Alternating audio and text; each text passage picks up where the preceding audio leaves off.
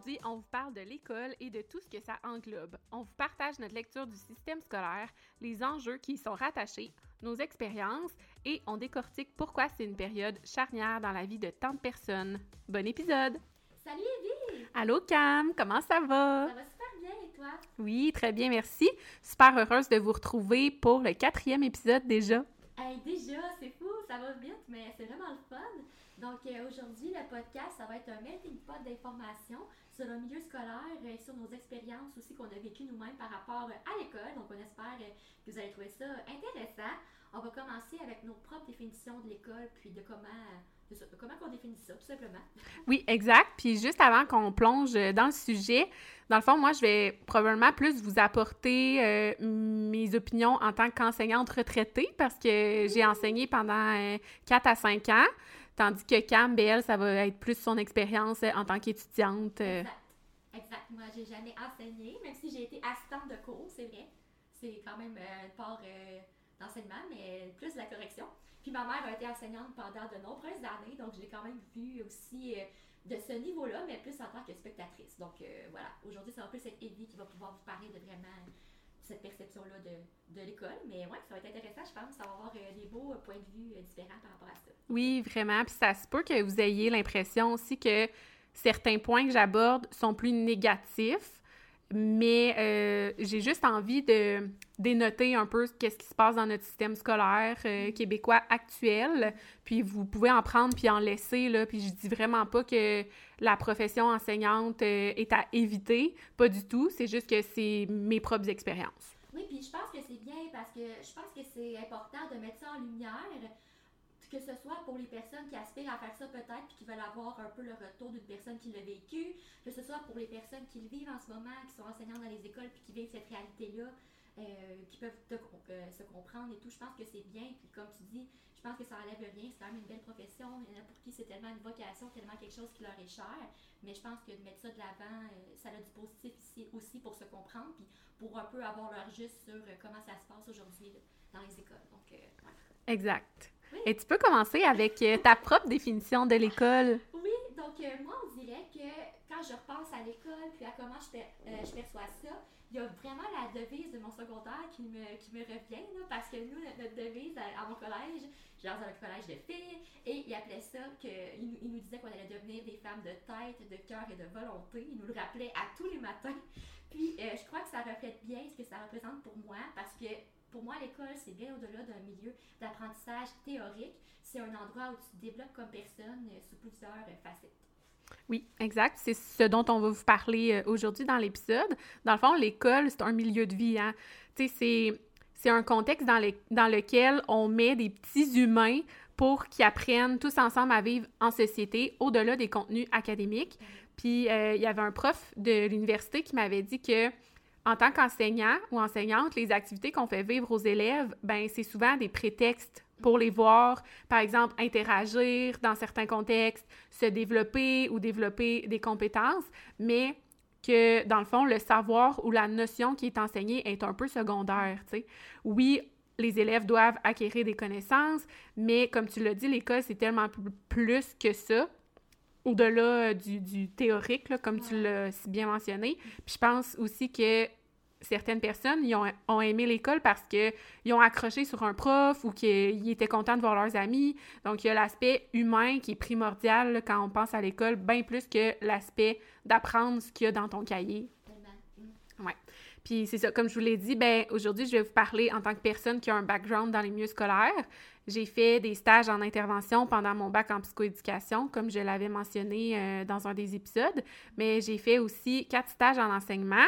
Euh, j'ai mon brevet, puis j'ai le fameux TECFE, qui est le, le test de français que les enseignants doivent réussir. Puis j'ai 4-5 années d'expérience en tant que suppléante et enseignante à contrat. Wow. Dans le fond, j'ai jamais eu ma chaise, comme on dit dans le milieu. J'ai jamais été euh, une enseignante qui a sa propre classe. J'ai eu des groupes, là, notamment pendant la pandémie. Sinon, j'ai été principalement au deuxième et troisième cycle. Puis mon dada, c'était les troisième années. Oh, Ouais, c'était mes préf. Oh, cute! Ouais, faut pas le dire trop fort, c'est mes préf. Euh, je voulais juste faire un petit topo. Fait que ce que je vous partage aujourd'hui, ben c'est principalement mes opinions, là, mais c'est aussi des apprentissages que j'ai fait dans ces années-là, pendant mes études puis pendant mon parcours. Euh, comme on l'a dit, c'est possible que je parle un petit peu plus que, que Cam aujourd'hui, vu que c'est vraiment mon univers. Mais bon, écoutez, on va essayer de la faire participer pareil. puis elle, va se reprendre dans d'autres épisodes. ben ben non, mais je trouve ça le fun. tu sais, justement, c'est ton sujet, c'est ton dada, c'est normal que que tu prennes euh, ça, de, la place pour en parler. Puis ça rejoint tout le monde aussi, fait que je pense que ça peut être intéressant pour vous de faire un, un, retour sur ces années-là. Tellement. Ben ouais. Donc, il y a premièrement trois missions euh, à l'école québécoise. Fait que c'est sûr que ça, c'est une petite partie un peu plus théorique, mais vous allez euh, comprendre, d'après moi, ça va faire du sens pour vous. La première mission, le premier but de l'école, c'est d'instruire. Mm. Puis c'est aussi celle qui nous vient rapidement à l'esprit parce que dans la tête de pas mal tout le monde, ben, l'école, ça sert principalement à apprendre des choses. Donc, l'enseignant doit partager des savoirs, faire en sorte que les élèves comprennent les notions, les intègrent, les appliquent et surtout qu'ils développent leurs compétences. Notre programme de, de formation de l'école québécoise se base sur le développement des compétences. C'est ça qu'on évalue quand on fait le bulletin. Puis je dis on en passant parce que je constate que je veux toujours un peu rester une enseignante, mais disons, je pourrais dire c'est ça que j'évaluais. Je pourrais parler au passé. Donc, euh, je vais parler au nous pendant le podcast, ça va être plus simple. Puis évidemment, ben, c'est mon expérience personnelle, ça fait quatre fois que je le dis. Bon. Euh, si je reviens à nos moutons, euh, il y a les examens qui comptent beaucoup sur les notes dans le bulletin, mais c'est l'enseignant qui a le dernier mot. Mm-hmm. Fait que les, les observations vont avoir du poids dans la balance. Puis on a aussi la, la progression pardon, des apprentissages, qui est un outil vraiment précieux quand on planifie les contenus qu'on va enseigner c'est une sorte de balise pour nous indiquer quel savoir devrait être enseigné selon l'année et le cycle. Fait que c'est divisé selon le premier, le deuxième, le troisième cycle au primaire. Moi, j'étais au primaire. Fait que c'est ça. C'est un peu plus technique, mais je voulais quand même vous mettre en contexte puis vous expliquer euh, le cadre euh, du système scolaire en général, en très, très général. Est-ce que ça fait euh, du sens pour toi, Cam? Euh, oui, complètement. C'est ça, je pense que l'instruction, c'est à la base de l'école, même si c'est pas tout. On apprend tellement de choses à l'école, tellement de notions, c'est certaines, il y en a certaines qui vont nous rester, donc on risque d'oublier au fil du temps. Mais je pense que le fait de s'instruire, ça nous permet aussi de développer notre curiosité, ce qui est super important à mes yeux. Puis oui, les examens, ils vont permettre de venir évaluer ce qu'on a retenu, notre étude, euh, notre compréhension et tout ça. Mais je trouve que c'est vraiment intéressant de voir qu'il y a aussi les observations qui entre en mm-hmm. compte euh, comment il perçoit l'élève, comment il interagit avec les autres et tout ça. Euh, je pense que c'est important de le rappeler parce que c'est ça, les examens, c'est pas facile pour tout le monde. C'est pas une méthode qui est euh, nécessairement idéale pour tous, de s'asseoir, de répondre à des questions et tout ça, mais de voir qu'il y a quand même une part qui est... le jugement professionnel qu'on appelle, ouais. Je trouve que c'est bien parce que je, je pense pas que c'est tout le monde qui le sait nécessairement, qui est qui est vraiment conscient de ça. C'est vrai. Dans le fond, c'est l'enseignant, l'enseignante qui a le dernier mot. Là. Fait que même si euh, tu as un coco qui a des difficultés, qui a, supposons, 55 mais tu peux quand même décider euh, soit de, de considérer d'autres évaluations, de considérer d'autres observations, puis de lui mettre un 60% dans le bulletin, la note de passage. Là. Mm. Ouais. Donc, la deuxième mission euh, de l'École québécoise, c'est celle de socialiser. On le sait, les élèves ben, pour la plupart, ils aiment venir à l'école pour voir leurs amis, puis même les adultes euh, qui côtoient presque chaque jour, puis qui peuvent devenir hyper significatifs pour eux. Mm. Fait que l'école a la responsabilité de les accompagner, ces élèves-là, à travers leur socialisation. Si un enfant a des difficultés avec ses habiletés sociales, ben, il va pouvoir avoir des ateliers, euh, des rencontres avec la, la TES, par exemple. Puis je l'ai dit tantôt, l'école, c'est un milieu de vie, fait qu'on doit tous apprendre à vivre ensemble en communauté, tu sais, c'est une mini-société. Puis c'est dans le but aussi que les élèves deviennent euh, des citoyens responsables et respectueux, on l'espère. c'est ça, on l'espère. Mais pour vrai, je trouve que c'est vraiment un point important. Tu sais, moi, personnellement, j'étais une enfant unique. Je suis pas allée longtemps vraiment à la garderie. J'étais beaucoup gardée par mes grands-parents quand j'étais très jeune. Donc, c'est sûr que l'école, ça a été un milieu très, très, très important pour moi pour apprendre à vivre avec les autres, à partager, à échanger et tout. Tu sais, moi, ça a beaucoup été par ça. Oui, avec mes cousines, avec ma famille, mais tu sais, je veux pas, vu que j'étais enfant unique, c'était une autre réalité, je pense. Puis c'était d'autant plus important, tu sais, d'apprendre ça dans, dans ces milieux-là. Vraiment, puis même si c'est pas évalué, on met pas de notes par rapport à la socialisation, mais ça fait quand même partie d'une démission de l'école. Ouais, c'est ça. Ouais. Puis la troisième, c'est de qualifier. Donc, on veut que les, apprenants deviennent éventuellement euh, assez outillés pour exercer un métier ou une profession. Il y a des gens qui sont formés pour en former d'autres et qui seront euh, sur le marché du travail, ainsi de suite. Tu sais, on finit jamais d'apprendre. Fait que même si l'école nous donne les bases pour qu'on soit en mesure de, de faire un travail, euh, ça va se continuer ensuite. Puis si on pense aux études supérieures, à l'université, ben on y va dans le but de se qualifier. Mhm.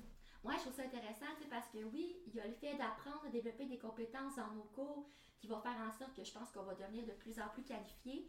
Mais je pense qu'il y a aussi le fait que l'école, ça nous apprend à nous responsabiliser parce que c'est un de nos premiers engagements. On doit se présenter, en tout cas, on devrait là, être, se présenter, mettons, de 8h à 3h. Donc, je pense que c'est notre premier rapport dans la vie, si je ne me trompe pas, en tout cas, à développer une certaine discipline. Euh, développer des compétences aussi, puis les habiletés, mais il y a quand même l'aspect de développer, c'est ça, de se responsabiliser, d'avoir des disciplines, c'est faut que tu te présentes à l'école, faut que tu écoutes, faut que tu fasses des devoirs et tout. C'est ça qui t'aide à être, euh, je pense, euh, d'une part, à, t'aider à devenir un bon citoyen, si tu veux, puis à te qualifier comme euh, personne dans le futur, là, parce que. Des fois, c'est moins évident, mais ça fait ça reste que c'est une réalité qui est propre à l'école, je pense. Oui, puis pour exercer ton métier éventuellement. C'est ça, ben oui, parce que ça commence là, tu sais, c'est là que tu commences à développer justement une méthode de travail, puis des, des habitudes que tu risques de préserver là, plus tard, dans ton, justement dans ton métier. Là. Fait que, Oui, puis on trouvait ça bien de vous apporter euh, notre point de vue par rapport aux autres missions de Mhm. l'école, selon nous. mhm, Donc, premièrement, il y a la responsabilité de l'école euh, envers le bien-être général des élèves. Fait que l'école va proposer des activités parascolaires, du soutien académique, mais aussi le, le support moral dans tout ce que ça englobe. là. On peut penser euh, à l'éducation sexuelle, tu sais, même si c'est pas tout à fait au point encore, ben, les enseignants ils doivent commencer à enseigner des notions dès les premières années du primaire par rapport à l'éducation sexuelle. Pour les plus jeunes, on fait de la sensibilisation, par exemple, expliquer que c'est correct de jouer avec des poupées, même si on est un garçon. Fait que je trouve qu'on a quand même évolué là, sur plusieurs points depuis quelques années. Il reste encore du travail à faire. mhm. Puis surtout, c'est pas tous les profs qui sont à l'aise et formés pour parler de ces sujets-là, mais les enseignants portent vraiment plusieurs chapeaux, puis ça, ça en est un exemple supplémentaire. Souvent, je lis des commentaires sur les réseaux, puis les gens chialent « Ah, comment ça, on n'apprend pas les finances à l'école? Comment ça, on n'apprend pas justement la santé sexuelle? Euh, ben, premièrement, parce que les enseignants ne sont pas formés, puis deuxièmement, parce qu'on ne pourrait pas couvrir euh, l'entièreté de tous ces sujets-là, oui, qui sont super importants, j'en conviens, mais les écoles essaient d'inclure, par exemple, des formations ou euh, des animations de, de groupes ou de, de professionnels qui, vont, euh, qui vont venir de différents milieux. C'est intéressant au moins qu'il y, euh, y ait accès à ces ateliers-là ou ces animations-là, parce que c'est sûr que c'est pas évident. Là, de, on voudrait, il y a tellement de sujets qu'on voudrait faire apprendre à nos jeunes et tout qui sont tellement importants, mais à un moment donné, je pense qu'il faut faire un choix, puis dans le cursus, il veut, veut pas, c'est pour le bien. Je veux dire, si on choisit ça, si c'est ça qui est mis en place. Mais c'est sûr que le programme devrait être revu. Là, Ouais. Il y a certaines choses, effectivement, que je trouve qui sont moins pertinentes, mais ça reste qu'on n'a pas le choix d'enseigner ce qui est dans le programme. C'est pas l'enseignant qui fait le choix « Ah, ben aujourd'hui, je vais parler de telle affaire. là. Ouais, ouais, ouais. Non, non, non, c'est ça, c'est vrai. Ouais. Les choix que vous avez, c'est plus par la manière de l'aborder Exactement. que le sujet en tant que tel. C'est ça. Ouais, je comprends. On a des contenus à suivre. Là. Ouais, c'est ça. Non, c'est ça, c'est intéressant, tu sais. C'est ça, quand on n'est pas là-dedans, on est trop pas au courant, tu sais. Puis moi, je pense aussi que l'école, c'est un milieu. Ben, ça, je sais pas si c'est dans la mission, mais je veux pas, dans l'offre, dans l'offre que l'école va te donner, justement, du parascolaire, des activités, des manières de développer, euh, de manière personnelle aussi, je trouve que c'est bien de dire que ça peut être un milieu où tu développes tes préférences, ton identité. Ça a aussi une valeur supplémentaire, je pense. On se découvre par, notre environnement, par ce qu'on fait. Donc, c'est des années qui sont super importantes dans notre parcours, même si on s'entend, c'est ça. Quand tu quittes, quand tu as terminé le secondaire, ou peu importe, ou quand tu as terminé même le primaire, on s'entend, tu es très jeune, mais juste d'être initié dès le jeune âge, je pense, à des activités puis à différentes choses, tu sais, tu peux quand même cerner qu'est-ce que tu préfères, qu'est-ce qui te convient mieux. Avec quoi tu as le plus de facilité, ben c'est bien parce que ça permet de te connaître aussi. Donc, euh, il y a aussi que l'école, c'est parfois un échappatoire pour certains élèves qui vivent dans des euh, environnements familiaux qui sont toxiques Mhm. ou dans lesquels leurs besoins ne sont pas répondus. Fait qu'on peut penser à des situations de négligence parentale.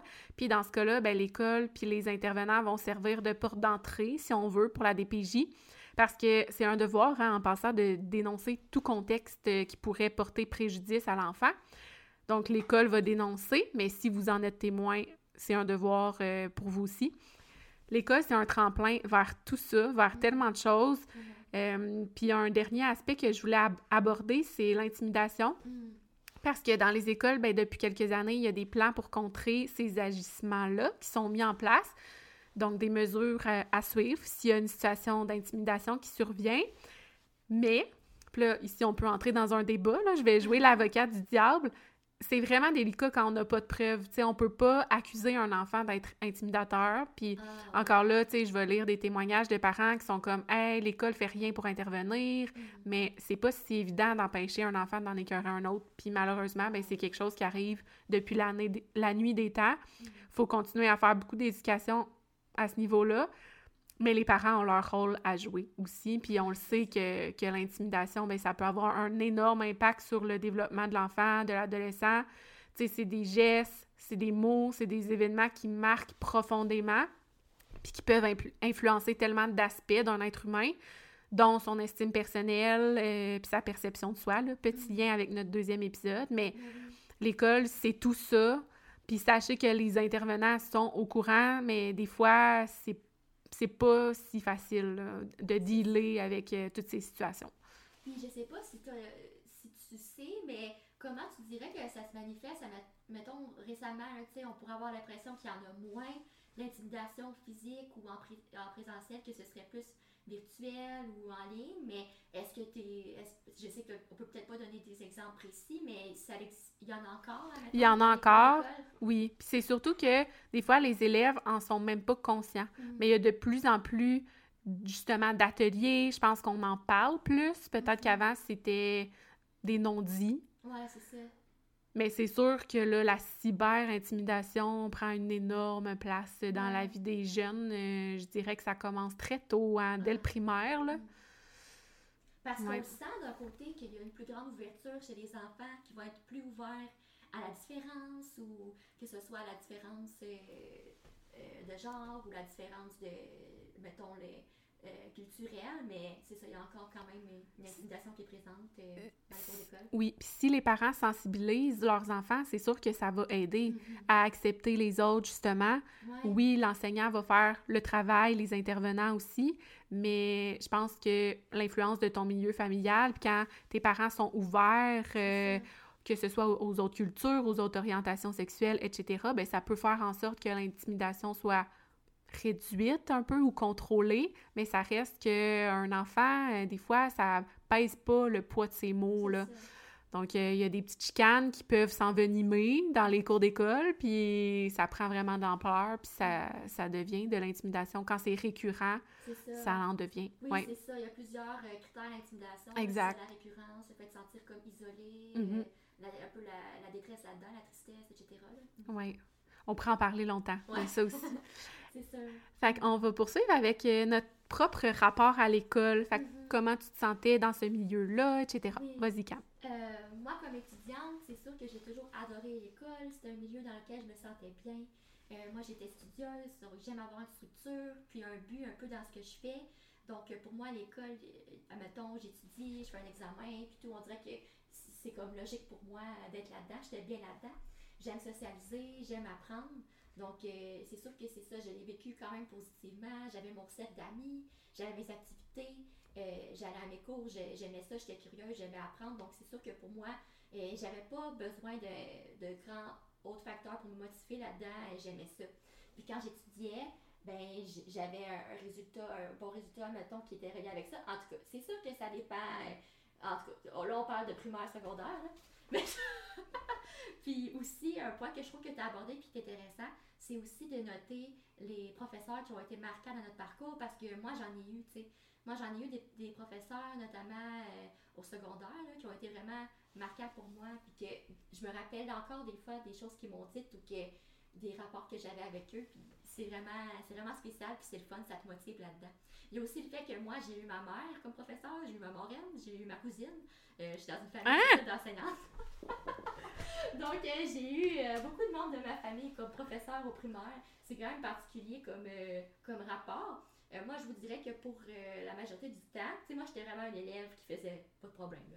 Mais, ma- mettons, ma mère était plus sévère qu'avec les autres. Ben, elle voulait sûrement pas montrer que t'étais son chouchou, là, tu sais. C'est ça. Fait que, tu sais, j'ai vécu quand même drôle, là. Puis, tu sais, je la voyais vraiment différemment comme prof que comme euh, mère, là, mettons. Mais j'ai- vécu ça positivement, mais ouais, c'est quand même drôle. J'ai eu plusieurs membres de ma famille. Ah, Tu devais te tenir les fesses serrées, là. Ouais, c'est ça, mais tu sais, oui, mais en même temps, comme je dis, tu sais, j'étais vraiment pas, euh, je veux dire, j'étais pas, euh, j'étais. T'étais une euh, élève modèle, là, fait que j'étais vraiment tranquille. Mhm. J'avais rien fait euh, à l'école, fait que tu j'avais pas nécessairement de crainte par rapport à ça, mais c'était juste spécial de voir la, la différence là, de, de, d'attitude. Ouais, c'est sûr. Puis t'as parlé un peu de, de la motivation, tu sais, c'est un, un aspect qu'on travaille beaucoup avec les élèves, ça. Ouais. Leur, motivation est souvent reliée tu à une récompense, Ouais. mais on veut généralement les amener à faire le travail Mhm. ou un exercice, même s'il n'y a pas de cadeau à la fin, parce que Ouais. justement, dans la vie, ben, ça fonctionne pas comme ça. T'en as pas de cadeau, là. Ouais, ça c'est tellement vrai, là, au primaire, tu te dépêches à faire tes, tous tes exercices pour Mhm. avoir tes récompenses. Exact. Puis il y a des profs qui sont totalement contre les systèmes de récompense Ah ouais, hein, hein? ou d'émulation. Ouais. Ouais, ouais. Ah, Mais c'est un bon point que, que tu amènes.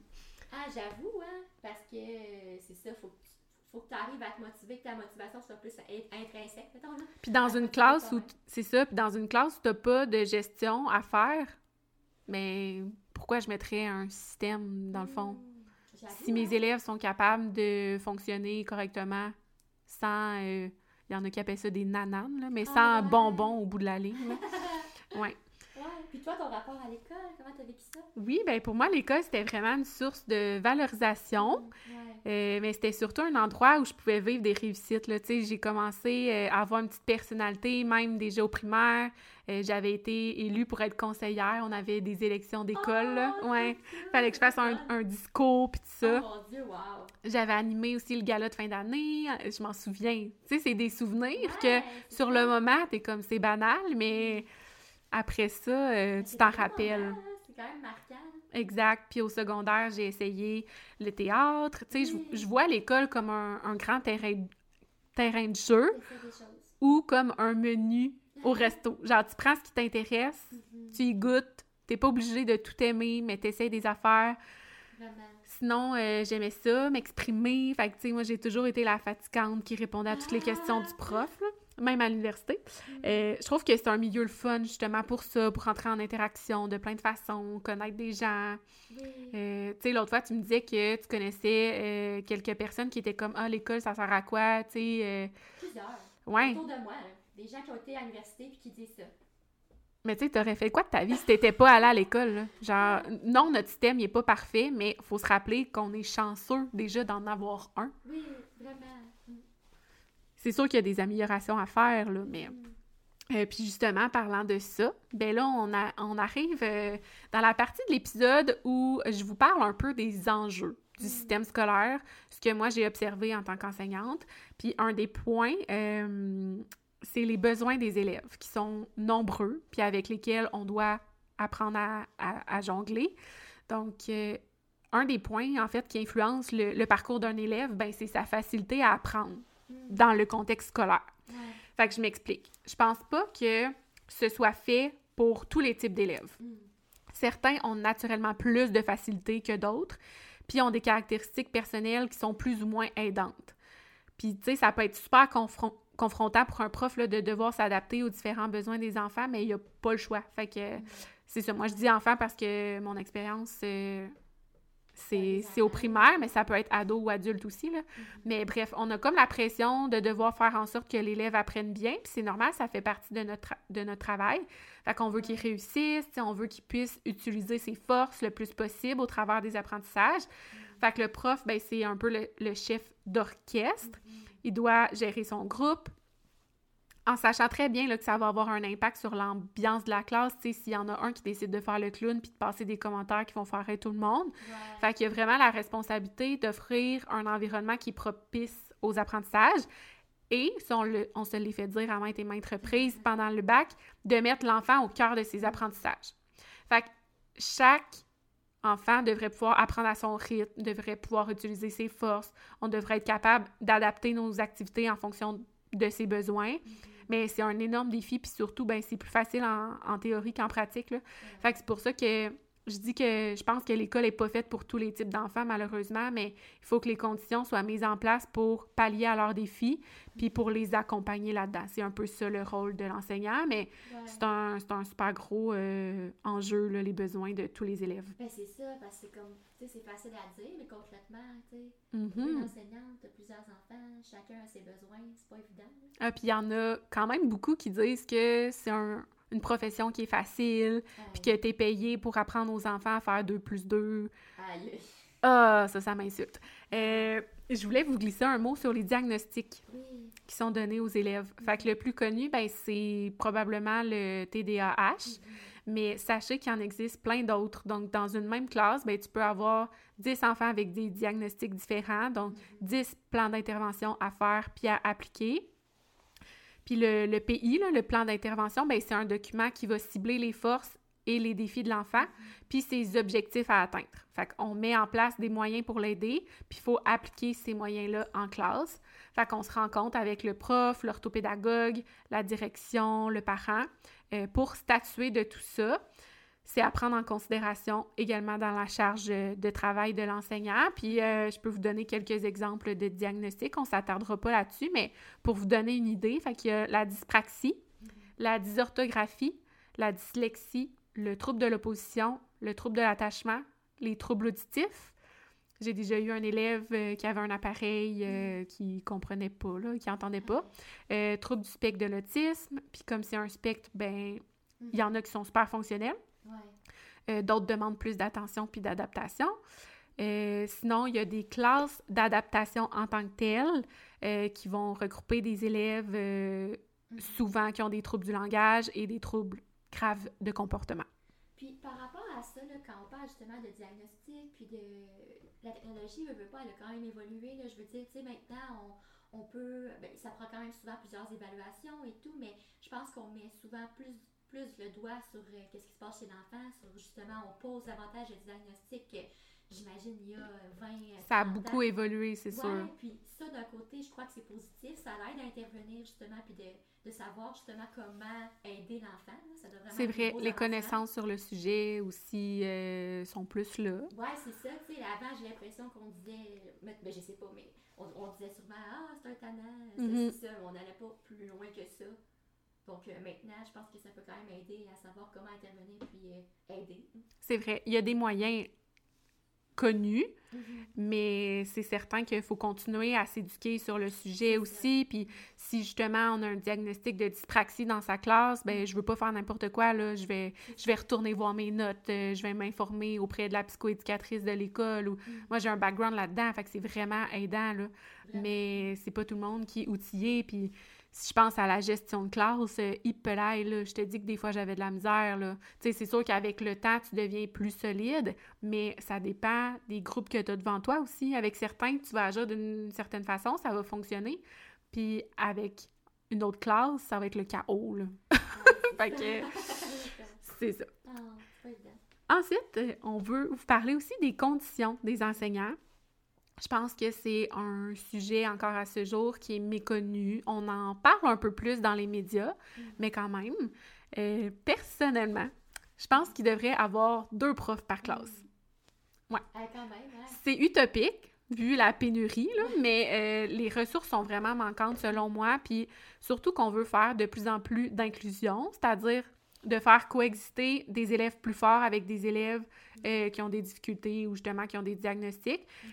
Euh, J'aime pas le dire comme ça, là, les élèves plus faibles, peut-être académiquement, là, mais c'est ça, on les inclut dans, dans nos classes.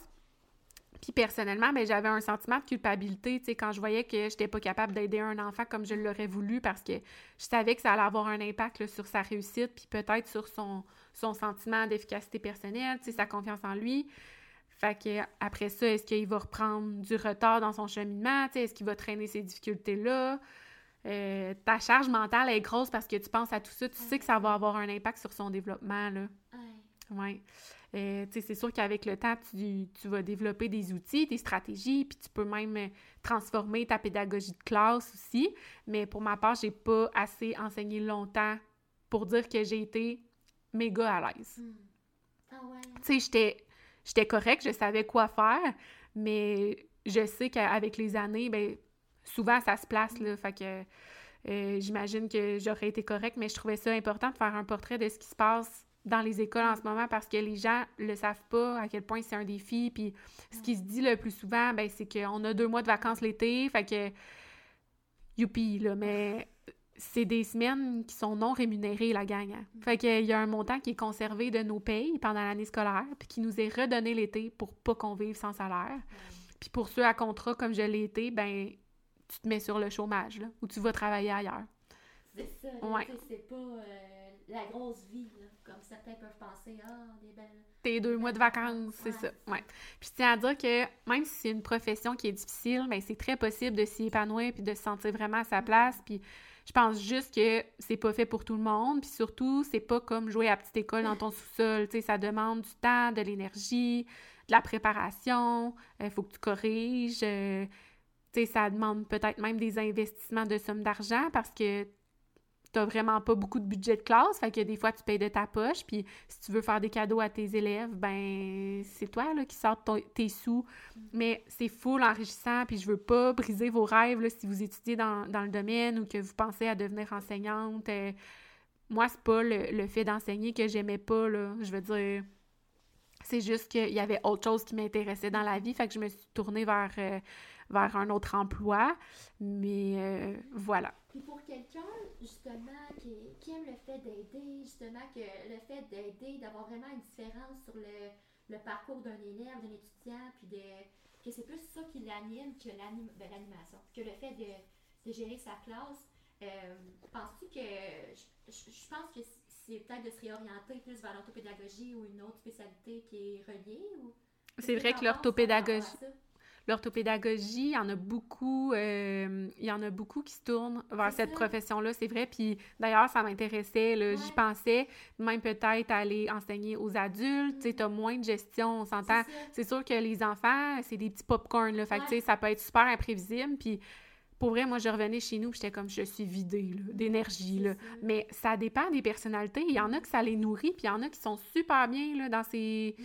dans ces contextes-là. Puis... Euh, justement, je voulais vous, partager un compte TikTok parce que je suis tombée là-dessus puis je la trouvais tellement nice.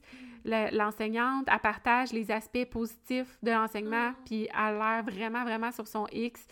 Fait que c'est Madame Marousel, je sais pas si je le prononce comme il faut, mais M-A-R-O-U-S-E-L, si jamais vous avez envie euh, d'aller la suivre. je lui fais un petit shout-out.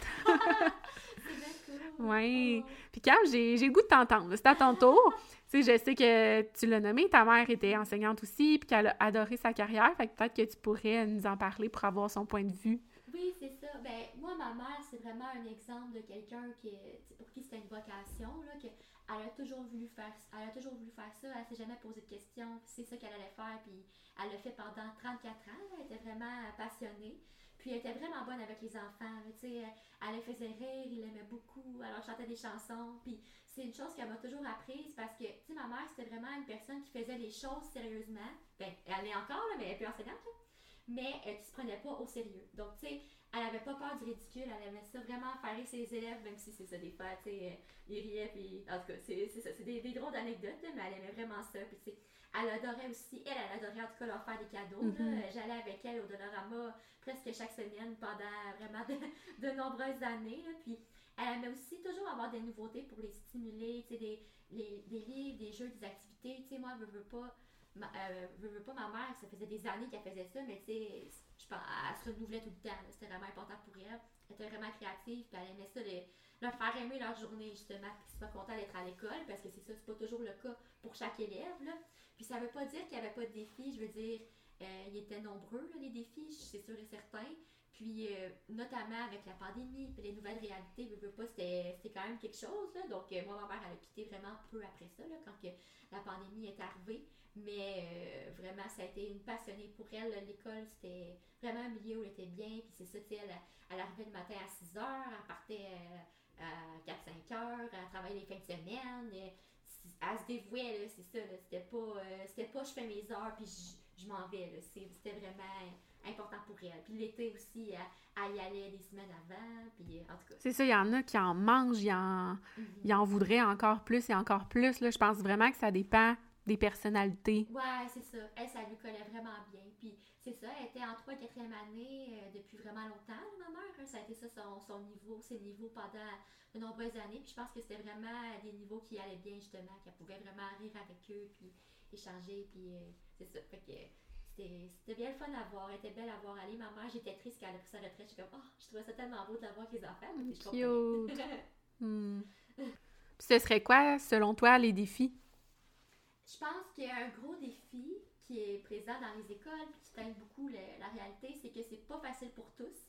L'école, il y en a beaucoup pour qui c'est difficile de se motiver à y aller, à rester, puis pour qui que c'est leur passion qui les tienne puis qui les encourage à continuer. Puis je pense que c'est très bien puis qu'il faut le valoriser. Il y en a beaucoup pour qui c'est les sports, le théâtre, la musique, la danse. C'est- des activités à valoriser qui méritent d'avoir une place significative. Moi, euh, j'aimais l'école, mais il reste que j'en avais des activités. moi, je faisais de la musique, je jouais du piano, euh, je faisais de la danse aussi. Puis je pense que ça rehaussait mon expérience vraiment, puis ça faisait en sorte que c'était encore plus agréable pour moi d'y aller. Puis je pense qu'il y a également plusieurs personnes qui apprécient moins la période du cégep. Euh, je pense que c'est une période de transition. Il y en a beaucoup qui n'aiment pas le cégep. On dirait qu'ils trouvent que c'est une période un peu moins utile, justement. là. Je pense que c'est dû à différents facteurs. Il y a le fait que euh, les cours qu'on suit euh, quand on fait un préuniversitaire, c'est quand même très général, c'est très théorique, puis c'est pas nécessairement collé à ce qu'on va faire plus tard. C'est peut-être plus difficile de se motiver. Je pense que c'est la période d'études où justement c'est peut-être le moins collé. Là, on s'entend si tu fais une technique solide, là, mais je parle d'un préuniversitaire, c'est quand même plus loin. Là. Donc euh, je pense que c'est plus difficile pour ça, pour certains, de se motiver à continuer. C'est vrai, puis c'est juste deux ans, puis après ça, c'est fait, là, puis on passe à un autre appel. là. Ouais, c'est ça. Mais moi, j'ai aimé ça, on en Moi avait aussi, parlé. aimé ça, mais je sais qu'il y en a beaucoup qui n'ont pas aimé ça, là, qui n'aiment pas ça, puis que justement ils se disent pourquoi on a ça. Mais moi, je pense que ça nous aide à développer d'autres intérêts aussi, justement, avant de se lancer, euh, mettons, à l'université ou dans un autre projet. Puis il y a aussi le fait que c'est une nouvelle réalité. là. Il y a toute l'adaptation au fait de ne plus avoir un horaire fixe, justement, de, de 9 à. que je pas de vos écoles secondaires, là, 9h à 3h40 ou euh, peu importe, là, ça vient changer beaucoup de choses. Ah, c'est intéressant. Je pense aussi que le cégep, il y a vraiment, en tout cas, moi pour ma part, c'est vraiment la période de mon éducation où il y avait le moins grand sentiment d'appartenance. C'était très individuel, tu sais, ta gang d'amis et tout, mais chacun va à ses, ses cours, on fait nos petites choses, puis on se sent peut-être plus isolé. Là. C'est, c'est- oui, t'as ta gang, mais c'est pas rare, je pense que dans ton cours, t'as un ou deux amis, puis c'est ça. Puis ensuite, quand t'arrives à l'université, c'est vraiment différent. Je trouve qu'il y a vraiment là une plus forte cohésion. là. C'est un gros changement de vie. Fait comme on l'avait dit, il y a énormément d'adaptation, là. Oui, oui, c'est ça vraiment. Puis ben, ça dépend, tu sais, chacun vit différemment. Puis comme je dis, si vous avez fait une technique, euh, j'ai pas de doute que vous avez une expérience différente. je pense qu'il y a ce même sentiment-là de, se rattacher à quelque chose. Mais quand tu fais un pré-universitaire, souvent tes cours, et c'est ça, t'es pas nécessairement toujours avec les mêmes gens. et c'est plus euh, général et tout. Fait que je pense que c'est pour ça que c'est une période que plusieurs n'aiment pas. Mais comme nous, on a, moi, j'ai adoré. Moi, mon cégep, je le referais. J'ai adoré ça, mais je pense que ça dépend euh, des gens. Donc, euh, ouais, je pense que c'est un autre euh, défi qu'il y a. En fait, je pense que le défi, justement, euh, de l'école que je pourrais relier à ça, c'est le fait de se sentir à sa place, de se sentir euh, bien, que ce soit par ta socialisation, justement, ou par euh, tes intérêts, tes compétences, qu'est-ce que tu veux développer, tu sais. Que je pense qu'il y aurait ça. Puis on est en contact avec tellement de types de personnes. C'est sûr qu'on peut être influencé, là, par Oui. certaines d'entre elles. Oui, exact. On s'entend que euh, l'école, c'est un milieu où on peut vivre vraiment plusieurs euh, influences sociales. là. Je veux dire, nos amis surtout à l'adolescence, mais à l'enfance aussi, ils prennent tellement une grande place dans nos vies, on leur accorde une super grosse importance. Donc, on peut être porté à faire comme eux, avoir les mêmes habitudes et tout. Puis, c'est sûr qu'on on se conforme plus facilement aux croyances aux comportements des personnes qui sont dans notre entourage, auxquelles on, s'identifie, qu'aux étrangers ou qu'aux gens qui sont associés à un autre groupe. Donc, avec nos amis, on va avoir vraiment tendance à euh, se conformer euh, plus facilement puis à agir un peu comme eux. Donc, il y a différentes formes d'influence sociale. Euh, il y a la normalisation. La normalisation, c'est quand les membres d'un groupe s'influencent mutuellement. Donc, des gens qui vont s'influencer entre eux, ça va comme devenir un peu les nouvelles normes. Un groupe va pouvoir créer ses propres normes, donc que ce soit avec vos amis ou avec votre groupe ou peu importe. Ensuite, il y a le conformisme. Ça, dans le conformisme, c'est une majorité de gens qui vont influencer une minorité. c'est vraiment ce qu'on va voir le ben, plus souvent, je dirais, euh, en, termes d'influence sociale, ça va être euh, la, majorité qui va influencer les, autres. Ben, d'ailleurs, ça, c'est un phénomène dans les classes, puis ça nous aide beaucoup pour la gestion. Ah oui? Parce que si euh, les élèves qui sont qu'on appelle prosociaux sont plus nombreux, fait qu'ils vont faire la bonne chose, ils vont écouter les règlements, mais les gens vont avoir, les autres élèves vont avoir tendance à suivre. Mm-hmm. Fait que ça peut aider. Ah, c'est intéressant. Ouais. Ensuite, il y a l'acquiescement, donc une personne qui va répondre positivement à une demande explicite d'autrui. Donc, c'est le fait vraiment d'accepter, de répondre à la demande. Puis, il y a l'obéissance. Donc, l'obéissance, c'est d'accepter de se comporter conformément aux demandes d'une autorité. Donc, quand on obéit, c'est qu'on accepte d'être conforme, dans le fond, à, notre autorité. Donc, euh, il y a comme une espèce de notion de choix là-dedans. Il y en a qui l'ont pas, ça, l'obéissance. il y a aussi dans les influences sociales euh, l'innovation, euh, qui est une minorité qui va influencer une majorité. Et ça, je dirais, en tout cas, je crois que c'est plus rare. Une rébellion, un, revirement dans les rapports ou dans les décisions mais je dirais que c'est plus rare. Généralement, on parle plus, je pense, de normalisation, de créer ces, ces normes, de s'influencer mutuellement ou de conformisme, de conformité. Mm Puis tu as parlé de l'autorité. Je trouve que c'est un point intéressant mhm. parce que c'est pas tout le monde, justement, qui accepte ça puis qui ont une, mhm. une, facilité là, avec la personne qui est en position d'autorité. Puis en tant que prof, ben, tu es un peu un modèle de société, hein? Tu es en position d'autorité, justement, que tu le veuilles ou non. Puis ça, moi, ça m'a quand même euh, fait réfléchir à plusieurs reprises parce que je me dis, OK, ben c'est comme si j'ai pas le droit d'être autre chose que Madame Evelyne. Si je croise des enfants à l'épicerie, je suis Madame Evelyne. Euh, si je publie des photos sur les réseaux, faut pas que j'oublie que je suis Madame Evelyne. tu sais, fait que avec ce rôle puis ce statut-là, ben vient la nécessité aussi d'avoir conscience de son image puis trouvais ça un peu lourd par moment, tu sais, de toujours devoir faire attention à ce que je disais, à ce que je faisais ou à ce que je publiais. Mm. Puis je me questionne vraiment là-dessus, sur la place de la position d'autorité dans les écoles quand tu un enseignant, un intervenant, peu importe. Parce que c'est comme si tu devais jouer un rôle quasiment là, en permanence. Tu sais, enseigner, enseigner c'est quasiment donner un show. Tu sais, tu disais ta mère, elle aime ça, faire ses élèves, puis ça. Mais tu reviens chez vous, puis moi, personnellement, c'est ça. J'étais comme brûlée parce que j'avais l'impression qu'il fallait que je fasse attention tout le temps. Mm. Et ce qui m'aidait, par contre, ben, c'est que j'avais de la difficulté, euh, de, la, de, la, facilité, excusez, à créer un lien avec mes élèves. Fait j'étais jeune, tu sais, c'est comme si s'ils voulaient être mes amis. Euh, mais ça, c'est un, un, autre défi parce qu'il faut que tu mettes une barrière un peu puis une limite entre eux et toi. Là. Euh, mais c'est quand même complexe, ce, ce rôle-là. Non, c'est ça, c'est pas évident. Puis je trouve que c'est tellement tout un aspect tellement actuel puis tellement euh, important, le, fait de l'autorité puis de, de, ce que tu représentes quand tu es toi-même dans ta vie de tous les jours et tout. Là. Il y a des questions éthiques auxquelles on, on peut penser euh, si mm-hmm. vous avez écouté la série Chouchou. Ouais, une relation entre un prof puis un élève, ou euh, il y a des enseignantes qui vont se créer un compte OnlyFans. puis là, la direction ou les parents apprennent ça, c'est très mal vu, etc. Fait qu'il faut garder ça en tête. C'est beaucoup de choses à garder en tête, là, pour vrai. Oui. Puis il y a un autre point, bien, il y a certains enfants qui ont vraiment de la difficulté avec l'autorité en soi. Mm. C'est un peu le cas de mon chum, OK? Ah fait que, oui, j'ai, demandé la permission pour vous en parler, mais lui, c'était comme le petit clown. Tu sais, tantôt, tu disais le, le tannant, là. Ouais, euh, malheureusement, il y avait cette étiquette-là. Aujourd'hui, on essaie euh, d'utiliser ce terme-là le moins possible. Je cautionne aucunement qu'un élève se fasse appeler le petit tannant. Mais c'est pour que vous compreniez le contexte. Mais c'est ça que j'en disais avant, non? Hein? Oui. Oui, oui. Puis il y a certains profs qui. C'est pas toujours beau ce qu'ils disent, là. Mais bon.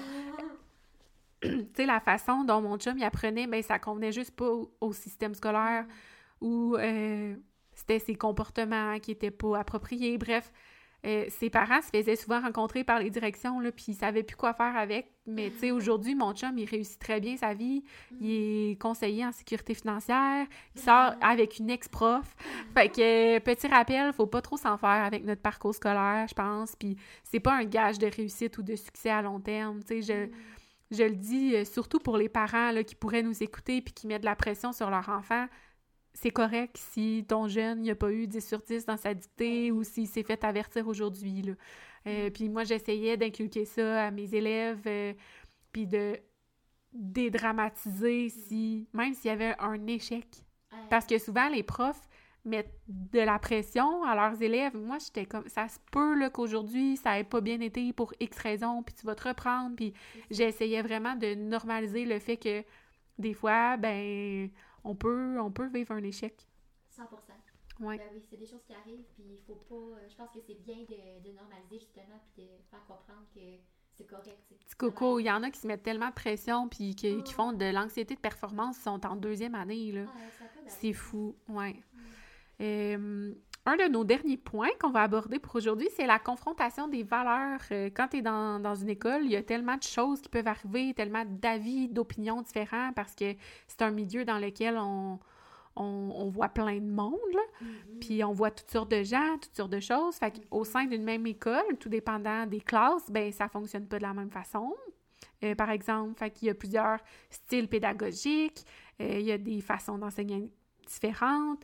Il y, a, il y a plein de débats éthiques, là, comme je disais tantôt, là, qui peuvent prendre place dans une école. Euh, oui, euh, la relation le prof-élève mm-hmm. qui est à proscrire, mais il y a des sujets un peu plus légers, comme euh, le port de l'uniforme, mm-hmm. grand classique, le code vestimentaire. Pourquoi c'est toujours pas permis à ce jour de porter une camisole dans un établissement scolaire? On pourrait se le demander. Ah, ouais. Ensuite, ben, comment je devrais évaluer mon élève? Il y a quand même plusieurs façons de faire. Mm. Est-ce qu'on devrait aussi faire redoubler un élève en difficulté d'apprentissage? Puis là-dessus, euh, selon une étude, ben paraît que ça laisse des traces, même si on pense que c'est le mieux à faire pour le parcours ou le développement de l'enfant, ça peut vraiment avoir des impacts super négatifs, le redoublement. Ah oui, hein? Ouais. Peu importe là, si on, on se dit Ah, mais il n'y a, a, vraiment pas eu des bons résultats, il y a eu de la difficulté, il faudrait qu'il revoie les notions. Euh, pour certains enfants, euh, ça peut être plus négatif que positif. Hmm. Ouais. Ensuite, tout ce qui est en lien avec l'éthique et les religions, ça peut être confrontant, surtout avec les mélanges de cultures, qui sont de plus en plus fréquents dans les classes. Fait que, ouais, je voulais juste semer des petites réflexions ici et là, puis encore une fois, rappeler à quel point l'école peut être un environnement complexe nos plus grands apprentissages reliés à l'école. On a envie de, vous en parler. Fait qu'est-ce que tu retires en général de l'école, Cam? Oui, oui. Ben pour pas trop me répéter, j'ai pensé à plusieurs choses, mais je pense que pour pas me euh, répéter, euh, je vais emmener le fait que pour moi, dans mon parcours, tu quand on dit en quoi que l'école, ça a été utile pour moi. Ben moi, je pense que l'école, ça a été utile pour, pour moi, pour ma méthode de travail, justement, puis la discipline que ça m'a apporté, puis que je continue à mettre en place dans ma vie aujourd'hui je regrette vraiment pas tous les efforts que j'ai mis parce qu'ils m'ont amené où je suis aujourd'hui. Même si aujourd'hui, je le sais avec du recul que justement, moi, je me mettais une pression qui n'était pas toujours nécessaire. Des années plus tard, tu réalises que euh, c'est pas toujours nécessairement proportionnel. Les, l'heure de plus que tu mets, le, temps de plus ici, ça, c'est, des fois, c'est, pas grave. sais être frustré parce que tu as eu 87% à l'examen, dans 10 ans, on s'attend-tu? Welcome to my life! J'étais lourde au secondaire, là. Oh my god, j'étais lourde avec ça. C'est ça, tu sais, dans 10 ans, on s'entend-tu que tu vas pas t'en rappeler, tu vas pas mal d'avoir oublié, tu sais, euh, il y a d'autres choses dans la vie. Donc, tu sais, des fois, ça te fait rappeler que sur le moment, il y a de quoi qui peut te paraître tellement gros, tellement grave et tout, mais qu'au final, ça va bien aller, c'est profite de tes années, c'est des belles années que tu vis, t'es bien et tout, puis euh, ça va continuer de bien aller, ne fais-toi pas avec fais-toi pas avec ça, tu.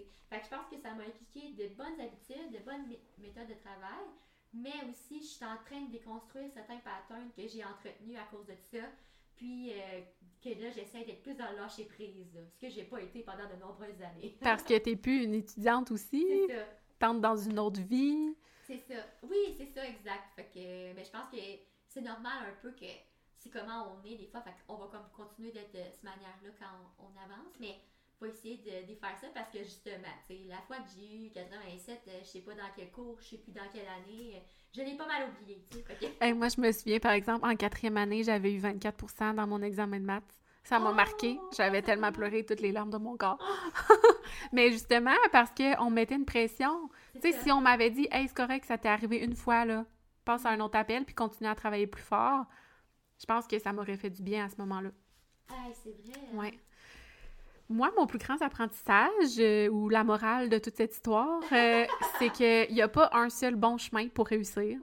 Il y a beaucoup, énormément de façons d'apprendre. Euh, moi, j'étais super théorique, mais souvent en pratique, j'étais mauvaise.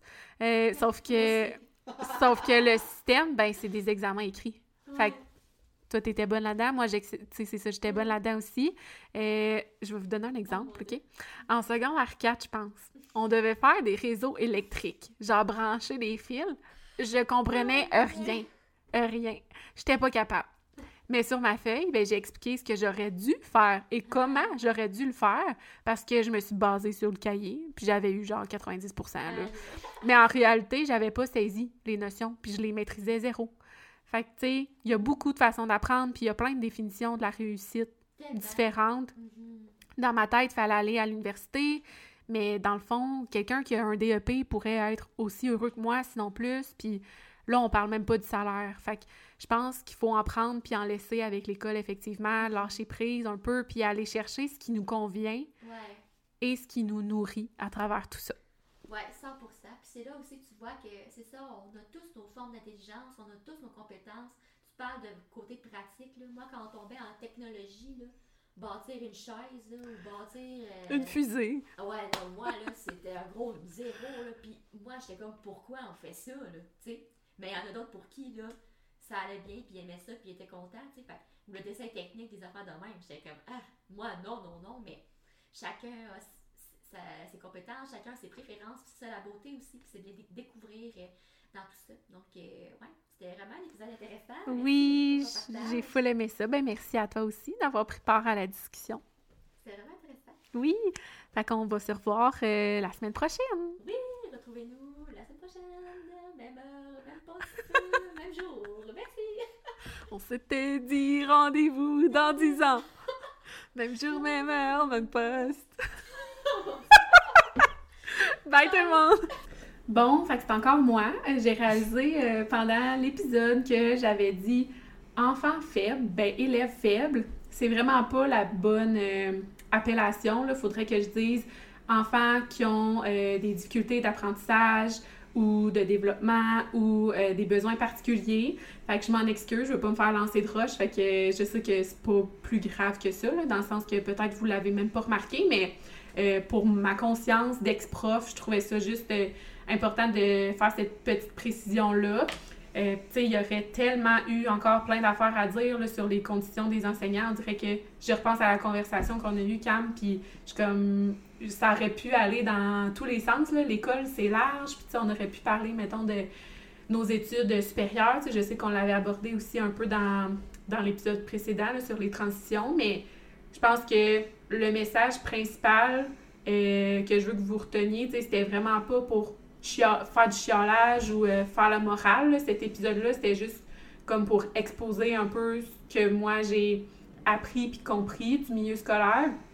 Puis je sais qu'il y a des choses qui sont quasiment normalisées dans les écoles, mais qui seraient jamais, jamais acceptées dans un autre milieu de travail. Mettons, euh, c'est ben, niaiseux, c'est pas niaiseux.